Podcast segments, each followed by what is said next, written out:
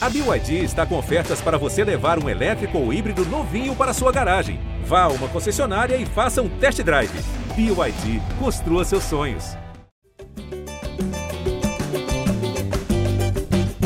Fala, torcedor alvinegro! Tá começando o episódio 292 do podcast Gé Botafogo.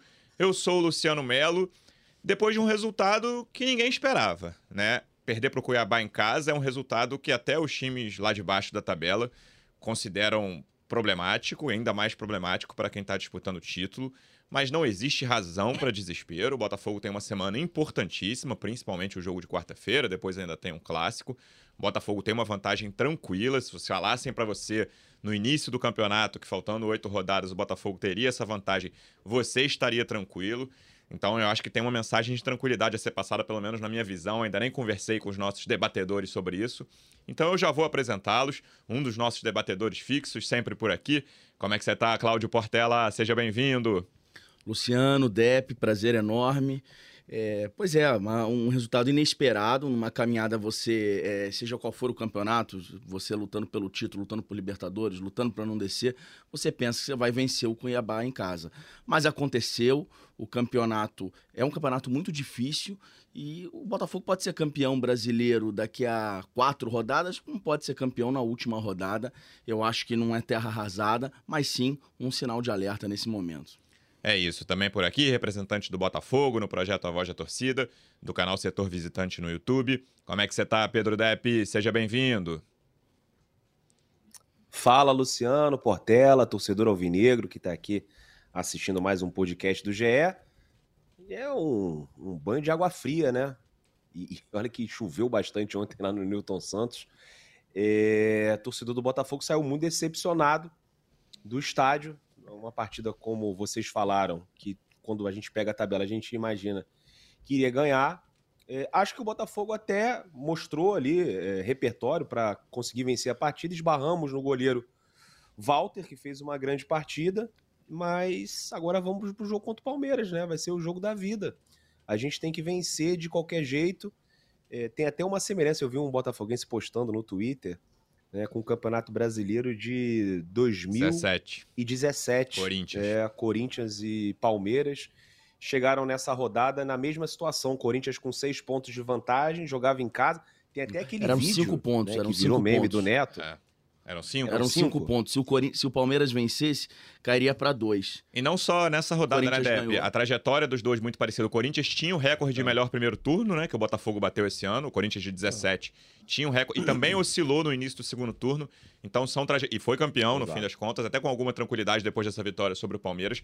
São trajetórias bem parecidas. Esse Muito. Corinthians de 2017 e o Botafogo de 23. Olha, é, não, não eram cinco não, Portela, são seis mesmo. Eram seis? E, e exatamente a mesma po- pontuação, Eu achava que 59 eram 53. Estou aqui na Boa. tela. É, tá- e, e agora a gente tem essa possibilidade de vencer o Palmeiras parecido. né? Uhum. e abrir nove pontos. É parecido, como vocês falaram, o primeiro turno também, histórico, né? Tanto do Botafogo quanto do Corinthians. E agora é ir para cima do Palmeiras, né? Já não tem tanta. A gente tinha margem para perder um jogo desse, agora já não tem mais. Eu, até na minha projeção conservadora, eu coloquei o Botafogo empatando com o Palmeiras. O empate não seria ruim, desde que você ganhasse do Cuiabá. Agora a gente tem que ganhar do Palmeiras e ganhar do Vasco, né, no final de semana. Ou então, cara, vamos lá, é assim, as contas são muito favoráveis ao Botafogo. Se a gente empata contra o Palmeiras e a gente ganha do Vasco, a minha projeção ia continuar do jeito que estava do início, só trocou os adversários e os jogos, porque eu botei é, Botafogo ganhando o Cuiabá, empatando o Palmeiras e perdendo um clássico pro Vasco. né? Então, até o empate não é um resultado ruim. Agora, não pode perder de jeito nenhum. E assim, todo torcedor quer ganhar mesmo, porque aí acho que deslancha de vez e a gente afasta aí todos esses fantasmas que estão rondando agora, né, General Severiano Estádio Newton Santos. É, eu tô mais com o fim da sua fala do que com o início, Depp, porque no início você fala tem que vencer de qualquer jeito o Palmeiras, e eu tô mais nessa aí do empate, cara. Porque eu, na minha visão, o que aconteceu, o Bruno Lage teve muitas questões dentro de campo, mas a postura fora de campo, a pilha que ele colocou nas coletivas, também foi determinante para o que aconteceu com ele e para trajetória dele ter sido tão curta no Botafogo. Até algumas. A, a coletiva contra o Flamengo foi a mais marcante, mas teve uma coletiva contra o Corinthians que a maioria das tor- dos torcedores elogiou. E eu achei uma pilha muito desnecessária também que ele colocou ali depois do jogo contra o Corinthians. Eu gosto da postura tranquila do Lúcio Flávio. Eu sei que muito torcedor não gosta, tá? Mas essa postura, eu vi a coletiva do Lúcio Flávio ontem foi: olha, a gente tá. O Lúcio Flávio não vai perder a linha nunca, né? É da personalidade dele. Às vezes até você pede que ele, que ele perca a linha. Ele é um cara tranquilo que, na minha opinião, é o que o Botafogo precisa agora. Se o Botafogo empatar com o Palmeiras, não tem desespero. São seis pontos com um jogo a mais. Um jogo, um jogo a mais para ser disputado, né? O Palmeiras já tendo disputado um jogo a mais. Ah, você tem o Bragantino e o Flamengo ali. Mas lembrando que eles se enfrentam. Esse jogo a menos de Bragantino e Flamengo é um contra o outro, né? Então, se empatar, tá lindo e, se, e, e você tira um dos dois que perder. Então, eu essa, essa semana é fundamental. Você tem o, o, seu concorrente hoje mais próximo, ainda que os outros tenham menos pontos perdidos, né? O Bragantino principalmente ali, o próprio Flamengo. E você tem um clássico fora de casa com minoria de torcida. Mas eu não vejo essa razão. E aí eu tava até conversando com o Depp Portela antes da gente começar a gravar, falando sobre o jogo. Para mim, os dois confrontos com o Cuiabá desse brasileiro resumem esse, esse brasileiro do Botafogo até agora. O Botafogo jogou muito melhor no segundo turno do que no primeiro contra o Cuiabá, sim. Muito. Muito melhor. Não tem comparação possível. E no primeiro turno lá em Cuiabá, o Botafogo ganhou. Foi um dos piores jogos do Botafogo. Um dos piores jogos. O, eu tava conversando com o Depp também, que eu assisti, o Cuiabá meteu 3 a 0 no Flamengo lá. E aí foi até um jogo domingo à noite também, eu tava vendo troca de passes do Sport TV e começou a coletiva do Antônio Oliveira, técnico do Cuiabá. E perguntaram para ele: foi o melhor jogo? Ah, foi a melhor atuação do Cuiabá no campeonato contra o Flamengo? Ele falou: a gente jogou muito melhor. Muito não, mas a gente jogou melhor contra o Botafogo. E perdeu. 1 a 0 O Cuiabá perdeu o jogo. Então, tinha muito componente de sorte ali em alguns jogos. Claro que uma competência absurda do Botafogo no primeiro turno, mas tinha um componente de sorte em algumas dessas partidas. O Cuiabá talvez seja a maior delas, ali o Grêmio, né? Aquela, aquele primeiro tempo ali que o Grêmio criou uma, uma chance atrás da outra. E tem um componente de azar nesse segundo turno também. Pô, o Botafogo tava fazendo um bom primeiro tempo contra o Atlético e aí apagou a luz e a luz não voltava. Quantas vezes a gente viu? Eu não lembro, apagar a luz acontece direto, mas ficar indo e voltando, indo Quatro e voltando, vezes. eu não lembro a última vez que isso aconteceu. E o jogo tem que ser disputado no dia seguinte, sem torcida, com tudo que a gente viu. E ontem a mesma coisa. O, o que aconteceu foi que o Botafogo criou, assim, a chance do Eduardo é muito clara, né? A cabeçada do Tiquinho, acho que é mais mérito do Walter do que demérito do Tiquinho, total, porque é uma cabeçada difícil. Agora o Eduardo tem que fazer aquele gol Claro que tem umas quedas de produção, o próprio Eduardo talvez seja o símbolo disso, tem sido muito discutido. Mas em termos de desempenho, se você pensar, tirar, se descartar aquele jogo contra o Atlético Paranaense, porque essa sequência, tudo bem que a gente não sabia que ia ser uma sequência, que a gente imaginava que ia ter o Fortaleza no meio o jogo foi adiado. Mas pensando hoje, essa sequência Atlético Paranaense Cuiabá, era uma sequ... os dois em casa, era uma sequência de seis pontos. E o Botafogo saiu com um. Claro que é ruim deixar cinco pontos pelo caminho aí, é muito ruim. Mas se você pensar em desempenho, descartando o segundo tempo que não teve jogo contra o Atlético, o primeiro tempo contra o Atlético, o jogo inteiro contra o Cuiabá, eu acho satisfatório, cara. Eu acho que o Botafogo jogou para fazer esses seis pontos no primeiro tempo. No segundo, não, que foi um jogo morto no, no Atlético. Mas o Botafogo teve desempenho para fazer esses seis pontos. E aí a gente vai discutir. Faltou qualidade na finalização, faltou sorte, faltou eu acho que aquele negócio de letra aí do Luiz Henrique é praticamente inaceitável, cara, fazer um troço daquele ali. Eu acho muito pior é, do que o pé. É muito, na minha opinião, muito pior. A gente vai discutir esses erros também.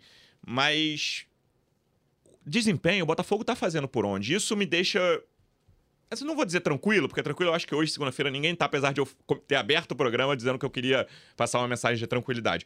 Mas me deixa com esperança de que nem vai ser dramático na última rodada, sabe? De que o Botafogo vai ser campeão, talvez com um, duas rodadas de antecedência ou com uma.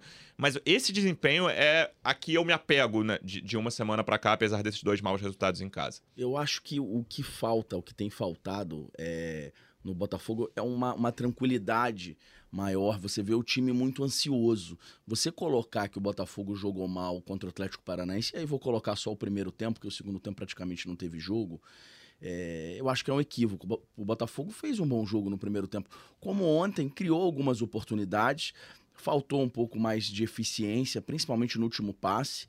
Mas eu vejo o time muito ansioso. E também vejo, Luciano, Depp, o Botafogo com dificu muitas dificuldades quando é um time que joga fechadinho.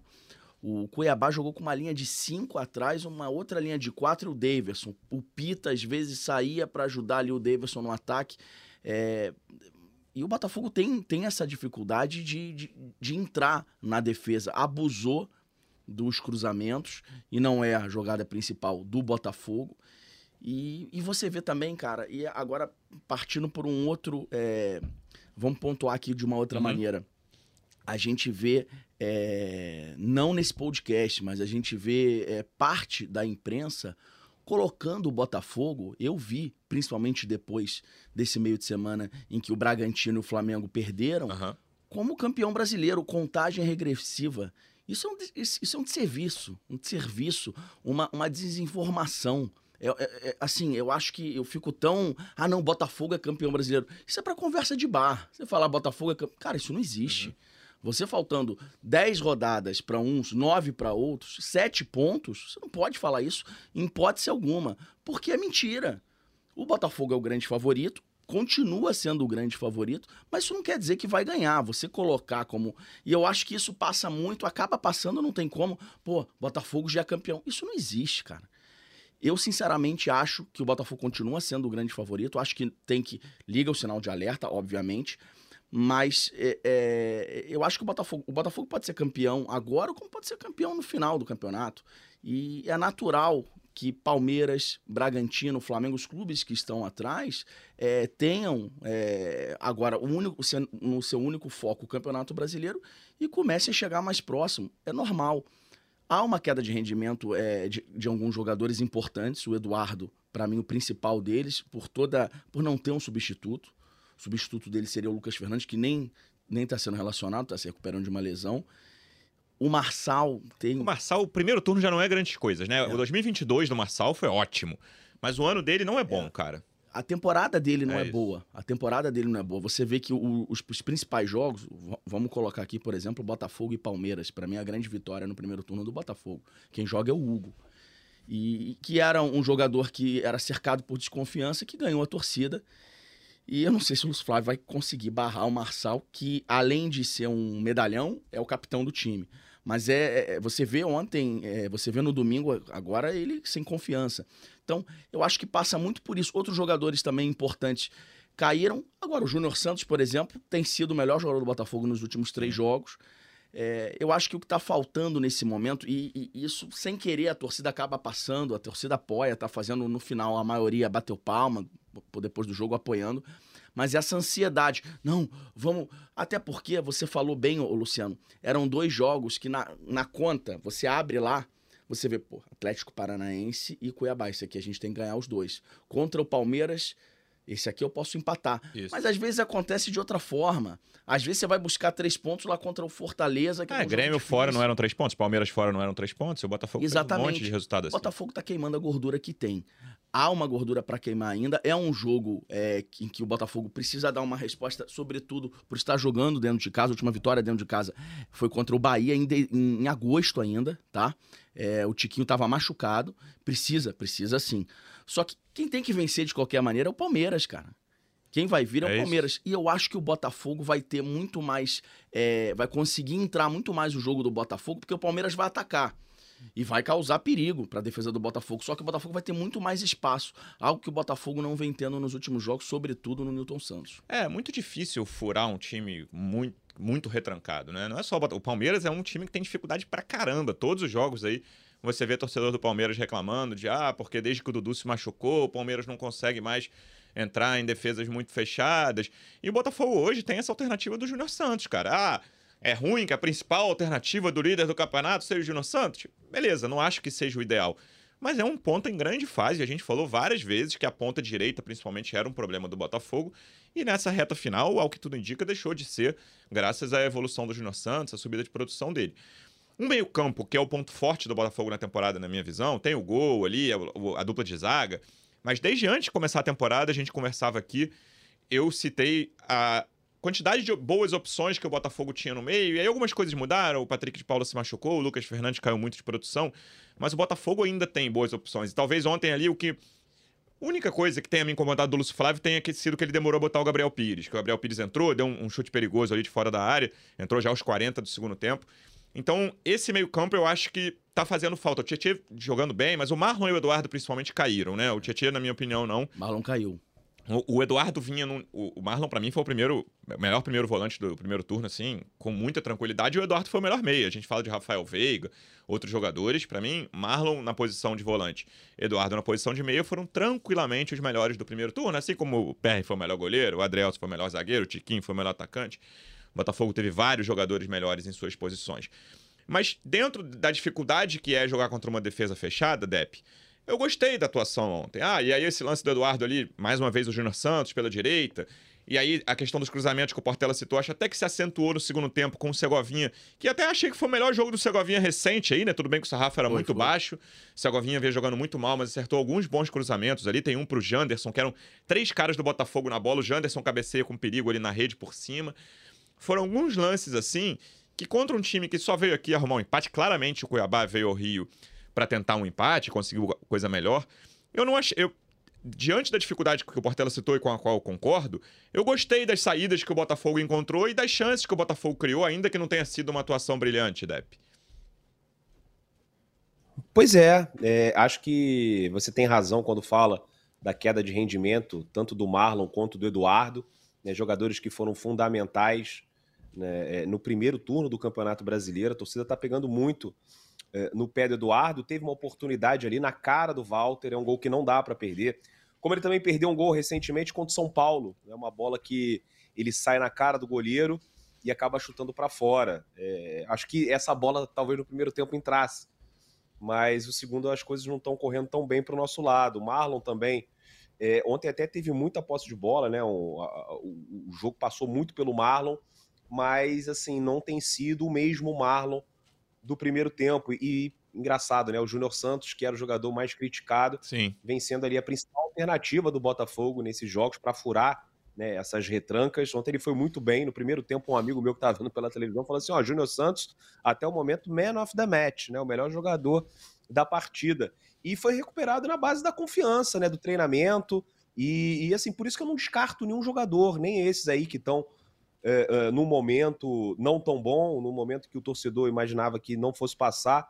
É, acho que os outros times estão cada vez mais ligados no Botafogo também, né, já conhecem as nossas principais armas e eles agora vão ter que né, passar por cima disso tudo, dar a volta por cima, e estaremos lá na arquibancada apoiando. Né? Ontem teve um torcedor que me parou assim no intervalo, estava indo no banheiro e tal, ele me parou. Aí ele chegou para mim, Deb, quem que é o pior jogador em campo? Eu falei, cara, que pergunta é essa? Assim, Por que, que tu quer saber quem é o pior jogador em campo? Parece aquela ânsia de botar a culpa em alguém. Quem que é o culpado para a gente não ter conseguido fazer um gol nesse primeiro tempo? Eu falei, cara, isso não é uma pergunta que se faça. Né? É... ainda mais quando o jogo ainda estava 0 a 0 Depois da partida, beleza. Mas eu não caio muito nessa de ah, tem que encontrar jogador tal. E às vezes os caras não vão estar tá numa boa fase mesmo. Né? O Tiquinho já chegou a, até ir pro banco, né? O Bruno Lage não colocou no banco, porque é, teria ali caído de rendimento, o que eu não concordo. É, outros jogadores também, é, o Cuesta já entregou bolas. Né? A gente sempre tem alguém que vai errar, vai falhar, o que é normal. Ontem, se a gente tivesse um pouquinho mais de sorte, acho que a gente teria vencido a partida. Acabamos não vencendo, e aí agora fica essa caça às bruxas, né? Por que, que não ganhou? Quem que. E, gente, é, acho que a gente tem bola para ganhar do Palmeiras nessa quarta-feira. É, o Abel né, é um lado assim que me preocupa um pouco, deve ter assistido essa partida.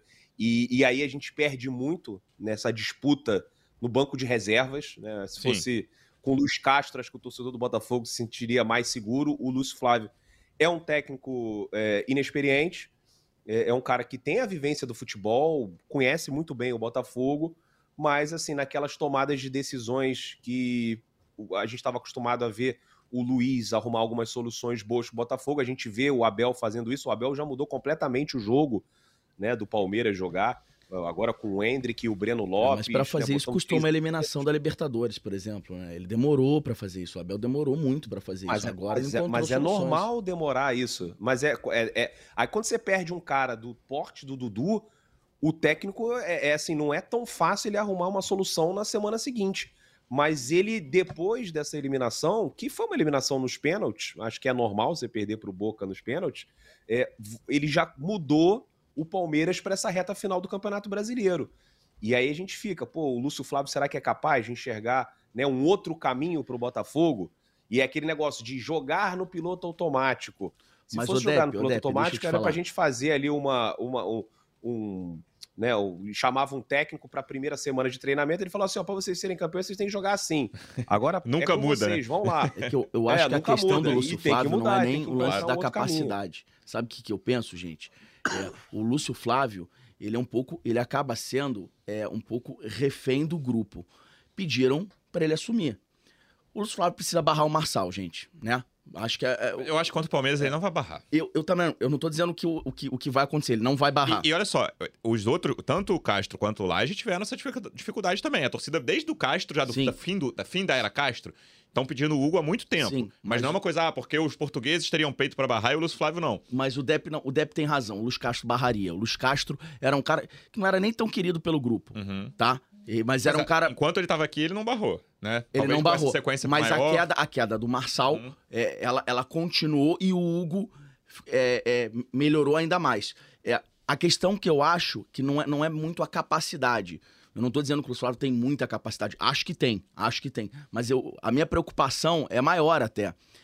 É, é- é você chegar e falar, ele chegar é, e tirar o Marçal e- chegar pro Marçal, que é o capitão do time, e falar: bicho, Botafogo e Palmeiras. Vai todo mundo tá vendendo nesse momento com uma decisão do campeonato, né? Porque se o Palmeiras ganhar, você abre totalmente o campeonato. E aí, você vai chegar e vai tirar o Marçal pro, porque, é, é, em termos de merecimento, nesse momento, acho que todos concordamos que o momento do Marçal é ruim e o do Hugo é melhor. Ele vai ter esse peito pra fazer isso? Essa é a questão. O Eduardo, o Eduardo ele não vai barrar, porque o Eduardo não tem que ser barrado porque não tem nem substituto, né? Mas o Eduardo, por exemplo, tá jogando de quase ontem. é, eu fiquei muito. Eduardo é um jogador que eu gosto muito. E eu, eu fiquei olhando o posicionamento dele o tempo inteiro. E me lembrou os tempos de Laje. Ele jogando quase que enfiado na área como um segundo atacante. O Tiquinho saindo mais que ele. Eu, é, eu não sei se é porque o Bot- o Botafogo, quando tá jogando é, é, marcando em cima, com uma linha mais aguda. é, não sei se ele tem que fazer essa função. Eu, sinto muita falta do Eduardo como cérebro do time. Acho que no contra-ataque, de repente, ele se posiciona ali no entrelinhas. Eu acho mais interessante. Acho que o Eduardo ali, encaixotado entre os zagueiros, ele acaba não funcionando. Mas acho que é mais essa questão, entende, Depp? Será que. Eu, eu acho que capacidade até que ele tem. Eu, eu concordo com o Luciano. Ontem conversava com o nosso companheiro Rafa Barros ele realmente demorou a mexer. E ele não mexeu mal. Não acho que ele mexeu mal, acho que ele mexeu bem. Mas ele demora a mexer. E eu acho que isso. Cara, eu acho que o Lúcio Flávio fica. Os caras escolheram ele pra estar ali. Entendeu? Então, é, é- é isso que eu tenho um pouco de receio, sinceramente, de- dessa de- essa demora dele é, é, de chegar. Eu acho que ele não vai barrar agora. Eu também não sei se eu barraria agora, mas por merecimento, seria o certo. Marçal teve uma bola um pouco antes de sair, não sei se vocês vão se lembrar, ele, ele quase tropeçou na bola. Ele não vive foi um bom mal, momento. assim, e um foi o primeiro- jogador. É o burburinho que tem na arquibancada depois de todo gol sofrido, né? Isso acontece com qualquer torcida. Ah, porque a torcida do Botafogo é mais ansiosa que as outras. Eu discordo disso. Assim que sai o gol o- do, do Cuiabá, o primeiro burburinho que tem é um cruzamento errado do Marçal, né? Logo depois, assim, ele erra um cruzamento. Aí já vem aquele. Uh, você ouve que No eu tava vendo ele pela é TV, mas claramente você conseguia No perceber ataque isso. ele é praticamente nulo. Ele não. Ele tá mal. É, ele realmente não tá bem. E aí, eu não sei, eu não sei. Vamos ver o, o que o Lúcio Flávio vai fazer.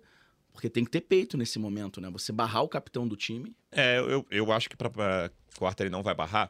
E aí, pra alegria do Depp, que não quer falar de culpados, mas não são culpados, eu queria analisar o gol do Cuiabá. O que, que vocês acham? Eu vou co- começar com o Portela aqui.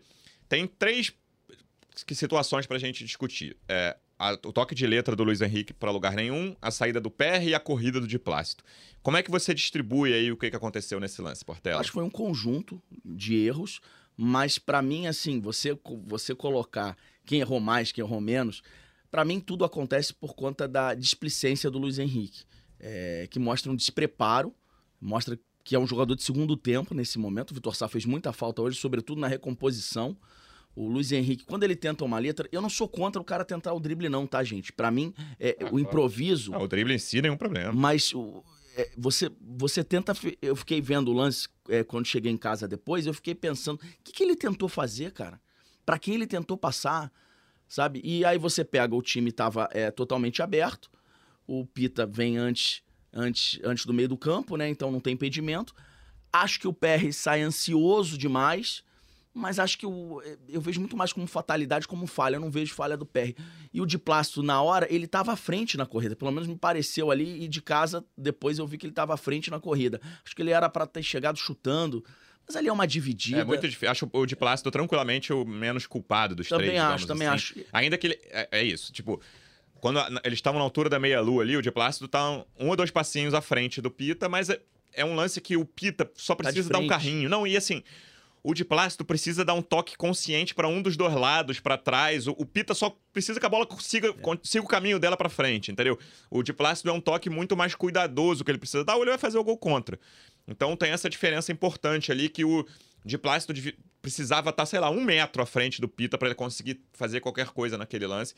Mas é o, a letra pro nada, para lugar nenhum, me incomodou é muito aquele lance ali. Também. também. Ainda que eu não tenha nenhum problema com o drible. E o PR, a, a, saída em si não é um problema, mas ele devia ter chutado para qualquer outro lugar, né? Acho que é, uma, é um erro também. Como é que você. O que, que você analisou desse lance, Pedro Depp? Eu tô com Portela. Achei o PR um pouco ansioso aí também uhum. nessa saída de bola. É, e, e, o principal é, é, culpado nesse gol do Cuiabá é o Luiz Henrique. Luiz Henrique fez uma partida muito ruim. No primeiro tempo já estava destoando. Eu respondi, um amigo, eu sou uma pessoa educada. O cara que me fez a pergunta, quem é o pior jogador? Até eu falei, agora. depois de ter né, dado essa bronca, né? Mas eu falei, olha só, o que está destoando nesse primeiro tempo, na minha opinião, é o Luiz Henrique. E foi muito displicente. É um drible que não leva a lugar nenhum. Uhum. Não, não, Isso, não deu para entender. E o Botafogo todo aberto ali. Né? O, o Luiz também teve a oportunidade, de repente, matar ali, falta inteligência. Às vezes, pô, faz a falta, cara. O time tá todo aqui no ataque, faz a falta, para essa jogada, toma o amarelo. E acho que o Vitor Sá fez muita falta. Teve um lance no primeiro tempo fez que eu fiquei muito falta. irritado com, com o Luiz Henrique. É, o Botafogo perdeu uma bola lá na frente e ele era um dos últimos, assim, né? E, e, só que ele, na hora de voltar, na hora da reconstrução, ele ficou parado e quem tava voltando pelo lado dele era o Tiquinho Soares. Uhum. Deu vontade de entrar no campo. Exato. Né? Assim, Luiz Henrique, Henrique pô, é. tem 20 anos, cara. O, o, o, Tiquinho, que é claramente o melhor, depois chega com 70 minutos, o Tiquinho já não consegue andar, porque tá morto, tá cansado, porque tem que é, é, é, correr atrás do, do lateral do time adversário. Então, assim, esse é o tipo de coisa que o Vitor Sá faz. E ele faz muito bem durante 70 minutos. E aí, nesses 20 minutos, eu acho que o Luiz Henrique faz mais sentido. Enfim, acontece, o Luiz Henrique também foi importante pro Botafogo em outros jogos, mas nesse daí, né, se a gente tiver que escolher um culpado, certamente foi. E eu fiquei com um pouquinho de raiva também dessa corrida do de Plácido aí, tem que admitir que ele saiu na frente, mas eu concordo com os amigos. É, é, o, pro Pita era mais fácil do que pro de Plácido. Eu acho que de repente, se fosse o Rafael com aquele jeitão maluco dele, ele ia dar uma, um carrinho que ia levar o Pita, levar a bola e tal. Mas não é o que a gente tem, a gente tem nesse momento de Plácido mesmo. Mas acho que nessa escala de culpados é o. Ainda é o sobre o Luiz menos... Henrique, eu vejo ele. Eu, eu, é, ontem eu vi ele é meio que fora de rotação perante os outros companheiros, sabe? Até faz boas jogadas no primeiro tempo, mas é meio, sabe, é, é desatento.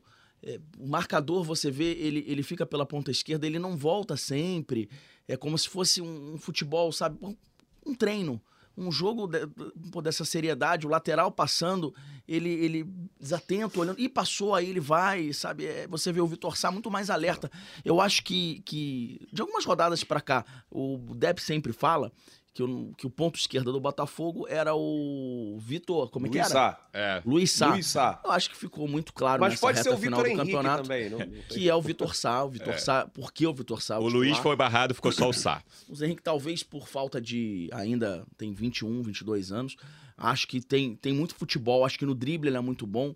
Mas para quebrar uma linha, mas. Não, e até de... esse engajamento tático sem a bola, cara. É. Futebol é. hoje é assim o, o, time começa sem a bola e o Botafogo Exato. leva muita vantagem sobre alguns times aí, cara. Porque não tem joga jogadores que sem a bola são peso morto, entendeu? O Botafogo, todo mundo, o Tiquinho, inclusive, esse exemplo do Depp é muito bom. Quase, o, o Tiquinho, sem a bola, é do centroavante, sei lá, top 5 do Brasil que mais ajudam. Não tô nem falando com a bola, que ele é o melhor centroavante é do Brasil. inteligente, né? Ele ajuda muito sem a bola, cara. E aí, o centroavante eu ainda acho que assim, beleza dos 11, 10 da linha, o centroavante é quem menos precisa ajudar sem a bola. Então, eu tô falando uma obviedade aqui. Os outros todos precisam ajudar muito, cara. O Luiz Henrique ajuda pouco sem a bola. Ele ajuda, mas ele ajuda pouco. O Vitor Sá ajuda muito mais. Totalmente diferente. Existe um argumento aí bem é, razoável de que você me diga que ah, com a bola o Luiz Henrique é melhor que o Vitor Sá ou tem mais habilidade. Não é tão assim. melhor, tem mais é. habilidade. É, tem mais eu habilidade. também não acho, é não. É. Eu, eu, eu, acho que no um contra um, assim, sem espaço, eu acho o Luiz Henrique melhor em velocidade mas assim, pra achar uma jogada ali, eu Mas acho ele que tem mais é habilidade, Depp, eu cito. Ele tem mais é. habilidade. O improviso, o Vitor Sá, a gente já sabe mais ou menos qual é. Ele vai pra esquerda ou pra direita, mas o Luiz Henrique ele tem um drible mais. Ele tem é, mais um improviso. Eu, eu acho que. Eu, eu, eu, discordo com o Depp nesse, nesse, nessa questão da velocidade, porque eu acho que o Vitor Sá ganha muito na velocidade. Ele tem muito. Ele, esse negócio de dar o tapa e pegar na frente, ele é melhor que o Luiz Henrique, na minha opinião. Também acho. Mas se os dois estiverem parados contra o marcador, eu acho que o Luiz Henrique tem mais recursos técnicos para passar pelo marcador do que o Vitor Sá. Mas hoje, para mim, o Vitor Sá tá claramente na frente, assim. Por, O Luiz Henrique- Muito pelo que ele faz sem a bola e também com a bola ele ajuda. Essa, essa, essa questão do tapa e cruzar na linha de fundo, ele faz bem melhor Ele que o Luiz chega Henrique. linha de fundo. O Luiz Henrique não chega à linha de fundo, ele joga pra direita. E uma coisa que me irrita muito, por exemplo, é o jogador que só bate de chapa. Parece que não pode peito do pé. Sabe quando a gente jogava pelado? Aquela tabela não com vale, não vale bicão. Aquela tabela com o Tiquinho Meu ontem, Deus, ele, ele, ele uma- recua. teve uma boa visão Você ali. vira o pé, é um peito do pé ali. O Vitor Sá fez isso contra o Flamengo. Eu acho que. E aí eu penso, pô, o Luiz Henrique recuou a bola, foi uma boa jogada. É um jogador inteligente, mas é um jogador ainda. é, vou resumir aqui. A tomada de decisão final do Luiz Henrique eu acho bem pior Concordo. do que a do Vitor Sá. O Vitor Sá toma uma decisão é, é, mais eficiente. Vamos lá, e aí seguindo nesse lance, já muita gente pediu nos comentários do YouTube aqui, falem da arbitragem, falem que o Pita tocou com a bola na mão. E aí eu tenho um ponto que eu acho que é impopular entre a, entre a torcida do Botafogo, mas que eu vou citá-lo aqui. Eu falei de pilha, de nervosismo, de ansiedade, que o Bruno Lage colocou, eu acho. Não estou dizendo que o Bruno Lage é o culpado disso, mas é uma coisa absolutamente natural. E de uma semana pra cá, eu acho que a torcida ficou pilhada demais com algumas coisas fora de campo. E aí o Depp teve um bom ponto ontem, eu vi no Twitter dele depois do jogo, que existe sim, eu e nisso eu concordo plenamente com ele, uma narrativa de que assim, ah, a torcida do Botafogo tem fama de chorona, então não pode reclamar de arbitragem. Isso eu discordo muito, assim.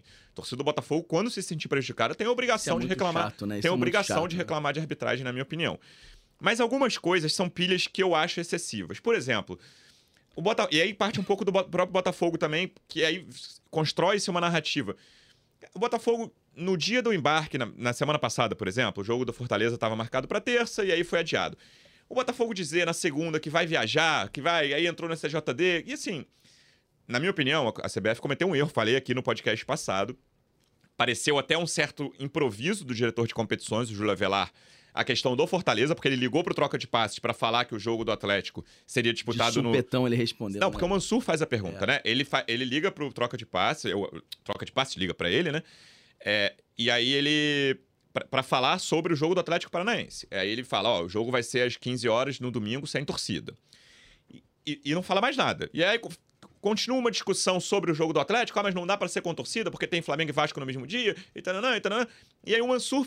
A coisa parecia já estar caminhando ali pra se encerrar. O Mansur pergunta. Mansur, Carlos Eduardo Mansur, comentarista do, do Troca de Passes. Júlia Velar, e o jogo contra o Fortaleza na terça-feira? Que não, não, não respeita o intervalo mínimo das 66 horas ali. Ele. Verdade, esse jogo está adiado. Pa- pareceu. Assim, eu não consigo cravar que ele improvisou essa, essa resposta, né? não, não tenho prova nenhuma disso, mas foi a impressão que me deu, uma simples impressão. A partir daquele momento, cara, na minha opinião, era muito difícil a coisa mudar, porque o Fortaleza, de forma inteligente, já deu folga pra todo mundo no domingo, né? Disse, ó, é, cancelou a venda de ingressos eles terça-feira. né? E porque, assim, gente, é um Lógico. diretor de competições da CBF, falou no- ao vivo. E logo depois a CBF soltou um ofício, se tornou oficial. E aí, na segunda, já quase é, 36 horas depois, o Botafogo tá num- numa pilha de: olha, tô entrando no STJD, vou viajar, minha viagem tá marcada. É um troço que tava meio na cara que não ia acontecer. E aí você vai dizer: ah, mas o Botafogo tem a obrigação de tentar. Acho uma pilha excessiva que aí construiu-se, aí o contra tudo e contra todos. Assim, eu, sinceramente, não curto muito, mas nenhum, em nenhum clube, mas acho normal que a torcida use, isso não me incomoda. E, eu, e aí, chegando, né, fiz uma, uma longa, um longo devaneio aqui para chegar no ponto da arbitragem de ontem. Eu acho a reclamação exagerada sobre o lance de ontem, porque, na minha opinião, eu vi esse lance, sei lá, 42 Preparado pra ser xingado. aí. Sim, podem xingar no comentário do YouTube sem nenhum problema. Eu vi esse lance 42 vezes e eu ainda não consigo ter certeza de que a bola bateu no pulso direito do Pita. Que ontem ainda teve isso. No início do, do, do pós-jogo, a reclamação era que bateu no braço esquerdo do Pita. E aí achou-se a câmera, até o Sport TV colocou também no troca de passes, que claramente o primeiro contato, a porrada, peito. assim, é no peito, né? A grande pancada é no peito. E depois, a- outros lances foram, outros ângulos, o, é, o lance parado. Parece, parece que a bola bateu no pulso direito, Sabe tá? por que, que se agrava? Por, por conta do gol anulado, que o- foi por causa de. É, mas é, é por causa regra, da mão, né? mas é, por- isso. Não, mas aí todo mundo tá. Ah, porque foi mão ali e outra mão. É, Acho mas que aí o ângulo- discurso do A torcedor questão é, é o ângulo, né? Tipo, o- a- eu até Do discordo, Cuesta. eu discordo dessa regra, tá? Mas jogador que fez o gol hoje, se a bola resvalou minimamente na mão dele, tem que anular. Anulou o do Cuesta corretamente, ainda que eu discorde da regra.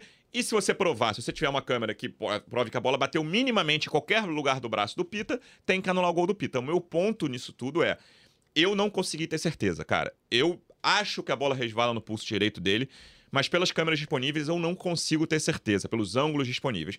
E não tendo certeza, o VAR respeita a decisão do campo.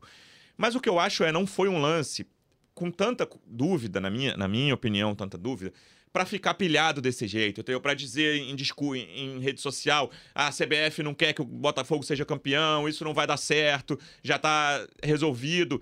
Eu acho uma pilha excessiva. E assim como eu defendi tranquilidade aos jogadores, ao, tre ao treinador, aos dirigentes do Botafogo, próprio Tairo, CEO do Botafogo também, falando do Abel no, no Twitter, na minha opinião, nada a ver esse tipo de post eu acho que o, o, o, todo mundo dentro do Botafogo. E aí, tipo, ah, não tô controlando torcida, pelo amor de Deus. Mas acho também que é um momento de tranquilidade da, da torcida do Botafogo. A torcida do Botafogo não deve cair numa pilha excessiva de que ah, a gente tá lutando contra vários demônios aqui, cara. O Botafogo tem uns adversários dele. O Botafogo às vezes é prejudicado, às vezes é beneficiado. Acho, por exemplo, que ontem teve um lance muito mais absurdo em outro jogo, que foi o pênalti pro Santos, na minha opinião. E teve gente que achou pênalti. Eu achei um lance bizarro. É, acho que o Botafogo tem que ter tranquilidade. Ontem foi um. um aliás, foi um, um, dia de vários erros de arbitragem, vários jogos. Enquanto a gente estava começando aqui, eu vi o Inter dizendo que ia entrar com uma representação contra a CBF. Cara. Que não adianta. É, exatamente. Eu acho que é um momento de tranquilidade da torcida e não cair nessa pilha. Agora, Depp e, e Portela digam que eu tô errado e botem pilha, que foi um absurdo. Depp, vai você primeiro, vai, Depp, porque pra torcida dar. Ô, Luciano. Não, mas o eu, eu concordo 100% com o que o Luciano falou.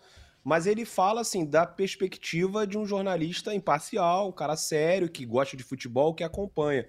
Como torcedor do Botafogo, eu acho que essa reclamação é válida e tem que ter mesmo. A gente tem que botar pressão, tem que ter o tweet do Tário. Pode até ser feio, e eu, eu entendo né, o que você falou agora. Mas assim, tem que ter, porque do outro lado tem também. E tem toda uma guerra nos bastidores. Não estou dizendo que existe favorecimento e tal. É, a arbitragem é ruim mesmo, a arbitragem é Sim. confusa. E, e, a gente tem que colocar uma dúvida, ao momento que os outros também ficam colocando essas dúvidas, que depois acabe favorecendo o Botafogo. É, na minha opinião, tocou. Só que é, é inconclusivo o, o, lance, assim. E aí, óbvio, tem que permanecer a decisão do campo. Então, beleza, gol do Cuiabá, porque ali tá, o Bandeira e o, e o árbitro não tinham como ver esse lance. Só que o Botafogo não pode chegar assim, ah, galera, é isso aí mesmo, né? Não bateu na mão, vida que segue. Não, tem que fazer a mesma coisa que o Abel faz no Palmeiras, que o Flamengo faz com o Gabriel Barbosa, que o Bragantino, sei lá quem é que faz lá no Bragantino. E o Botafogo não pode ficar é, aceitando todas as coisas. E, e, tem essa narrativa que eu até tinha falado ontem nas redes sociais, o Luciano falou que concorda, que é o que mais me deixa assim, irritado. Né? Que o, o Botafoguense parece que não pode falar de arbitragem porque é chorão. Não, a gente tem que falar sim. Se a gente se sentir sim. prejudicado, a gente tem que falar. E eu acho que. É, não estou dizendo que é uma coisa bonita, tá? É, e entendo quem critica e tá tudo certo, mas é, para mim a gente também tem que jogar uma pressão né, nos caras que vão apitar os próximos jogos do Botafogo, para ver se nessa ruindade deles, nessa confusão deles, a, a decisão seja para gente. Mas concordo com o que você falou também. Mas é porque são visões diferentes. Eu estou falando aqui como um torcedor do Botafogo. Por isso que é, é, eu não tenho problema com o que o Tário falou. Eu acho que é uma, é uma, um, uma publicação que vai repercutir. Né? E aí o Palmeiras também vai ficar lá preocupado. Aí, tá vendo? o Botafogo tá reclamando de arbitragem. Aí vamos jogar lá no Rio de Janeiro o hábito vai estar para os caras. E isso aí acaba afetando o jogo psicológico, né? O, o, Abel, de repente, entrar mais espelhado na partida e tal. São situações que, no mundo ideal, não seriam legais, mas a gente não vive no mundo ideal, a gente vive nisso daí mesmo que a gente está vendo. E acho que essa pressão do Botafogo, da torcida nas redes sociais, é, tem que ser feita. Mas tem botafoguense que concorda contigo 100% também, Luciano. Tá? Eu vi, eu postei ontem falando que era um absurdo mas eu tava muito meio a meio. Tem vários botafoguenses que acham que, que bateu no peito e gol legal mesmo. Eu acho, cara, é, pô, primeiro tô feliz com a opinião de vocês, porque eu achei que eu ia ser o único é, aqui pisoteado pelos torcedores. Pô, primeiro o torcedor tem que entender que, independente do, do, nosso time, nós somos jornalistas aqui. E a gente dá a nossa opinião de forma imparcial. É, é eu acho que, o, no contexto, o, o, Botafogo foi muito prejudicado na semana passada. Botafogo é, por conta da sua diretoria, que eu acho que quer fazer Só um Só melhor. Só interromper rapidinho, ô, Portela.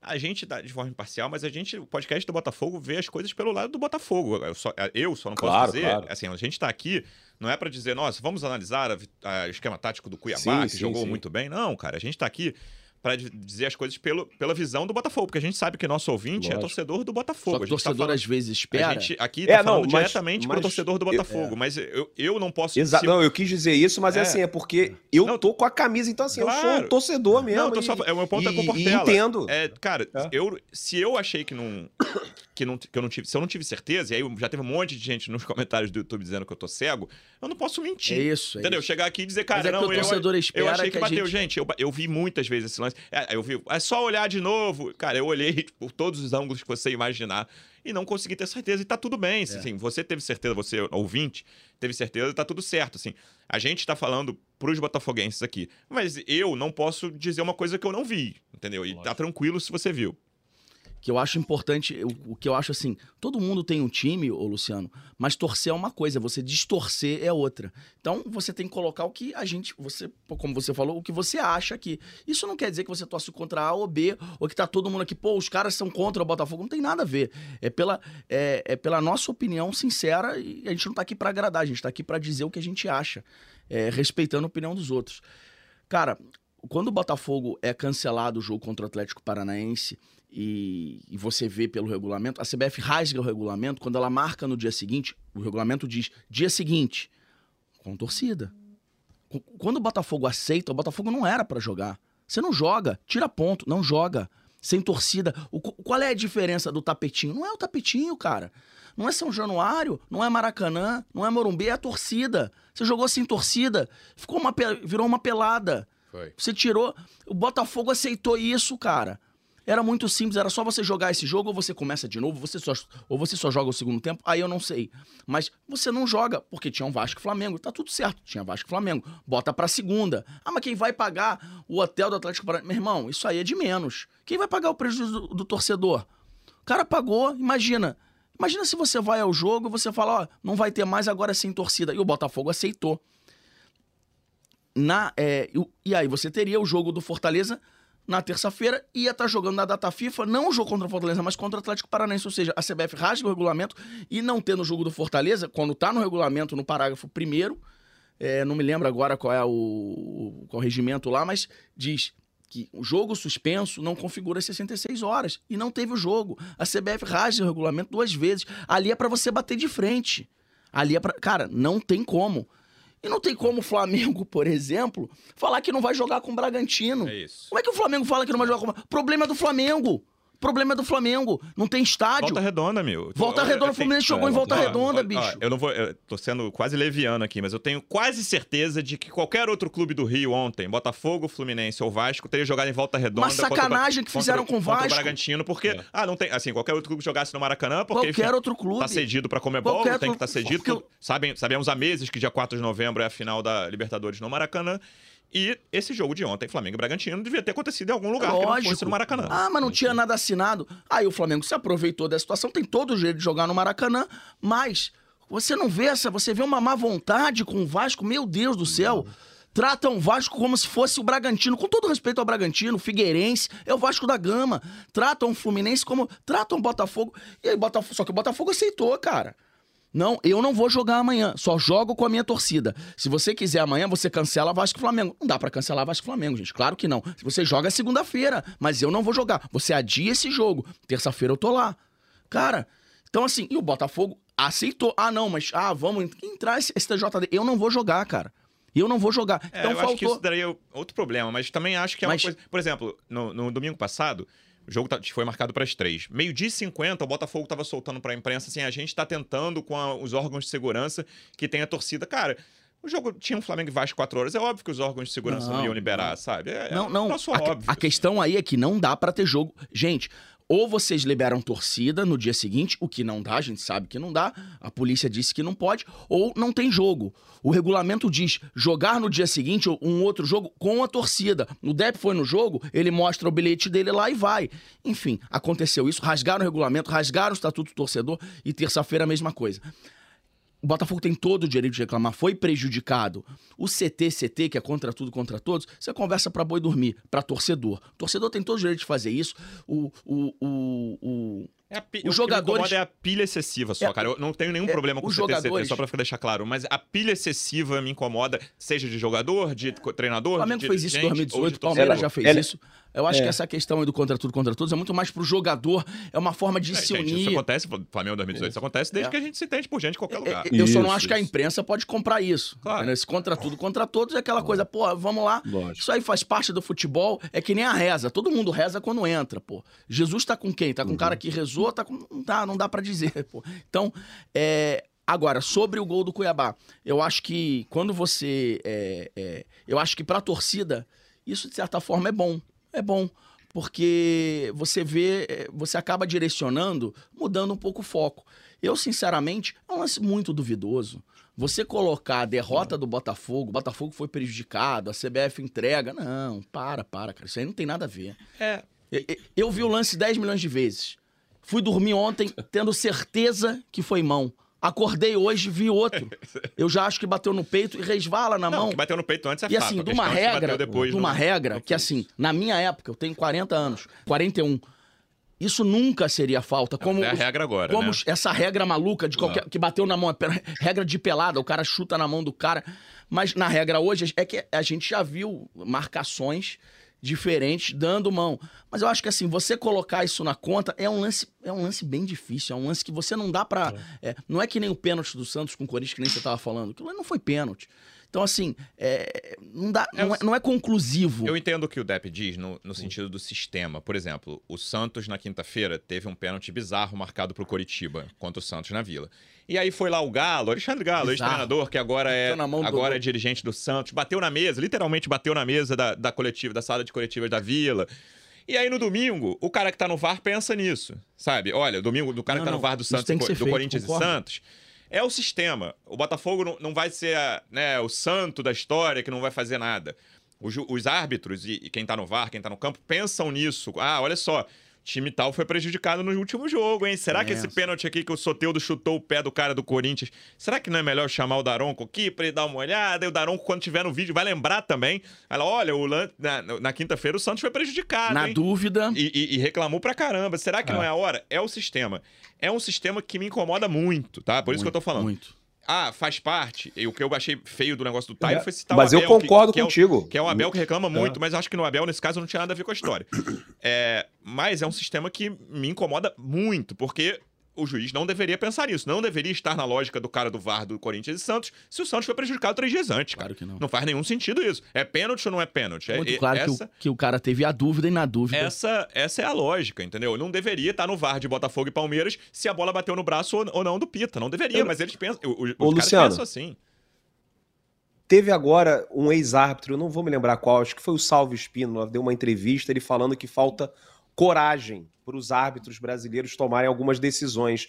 E vai muito nisso. Né? Assim, o que que é coragem para você tomar decisão? É o Santos ter sido prejudicado no jogo passado, e aí tem um outro lance que não foi pênalti, mas você fica ali, meu Deus, eu acho que. Vamos tentar encontrar um pênalti aqui, porque o Santos foi prejudicado lá. Eu acho que Então eles gente- ficaram na dúvida É, mesmo. Eu acho, VAR Mas eu acho que ele leva em conta. Não, claro que ficaram na dúvida. Eu mas nem eu acho que esse na lance, tá? dúvida, eu acho que a questão Eu- é essa. Quando o Tairo lance. bota essa pressão, e todo mundo faz isso, e eu entendo, ele tá dando uma satisfação pra torcida.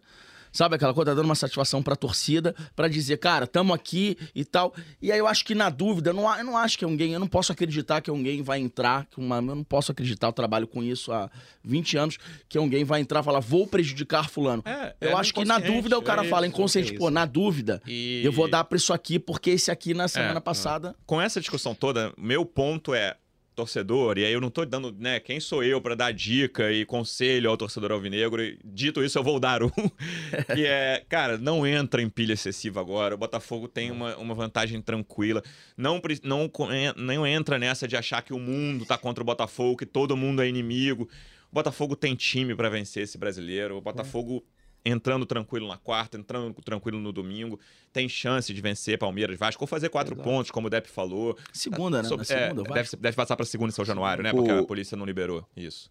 Na segunda, Isso. né? Não, Luciano, eu concordo muito com você nessa questão da pilha excessiva.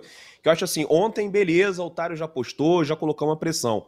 Mas esse negócio tem uma coisa que eu não curto muito, que é esse a quarta-feira é guerra. É isso. É, quarta-feira é, é guerra. Que foi, e, e, foi mais ou menos nessa que a gente acabou supervalorizando um Botafogo e Flamengo. Pô, é, o, é o jogo mais importante do e ano. O Bruno Lage comprou, né? Não, o Bruno Lage comprou todo. Ele comprou. Direto. Comprou, é. é. Tem que ganhar de qualquer jeito e tal. É, e, e, e, a guerra. E aí, cara, era um jogo ali que se tivesse terminado empatado, pô, estaria tranquilaço o Botafogo, é mais um ponto, e a distância ia continuar a mesma e tal.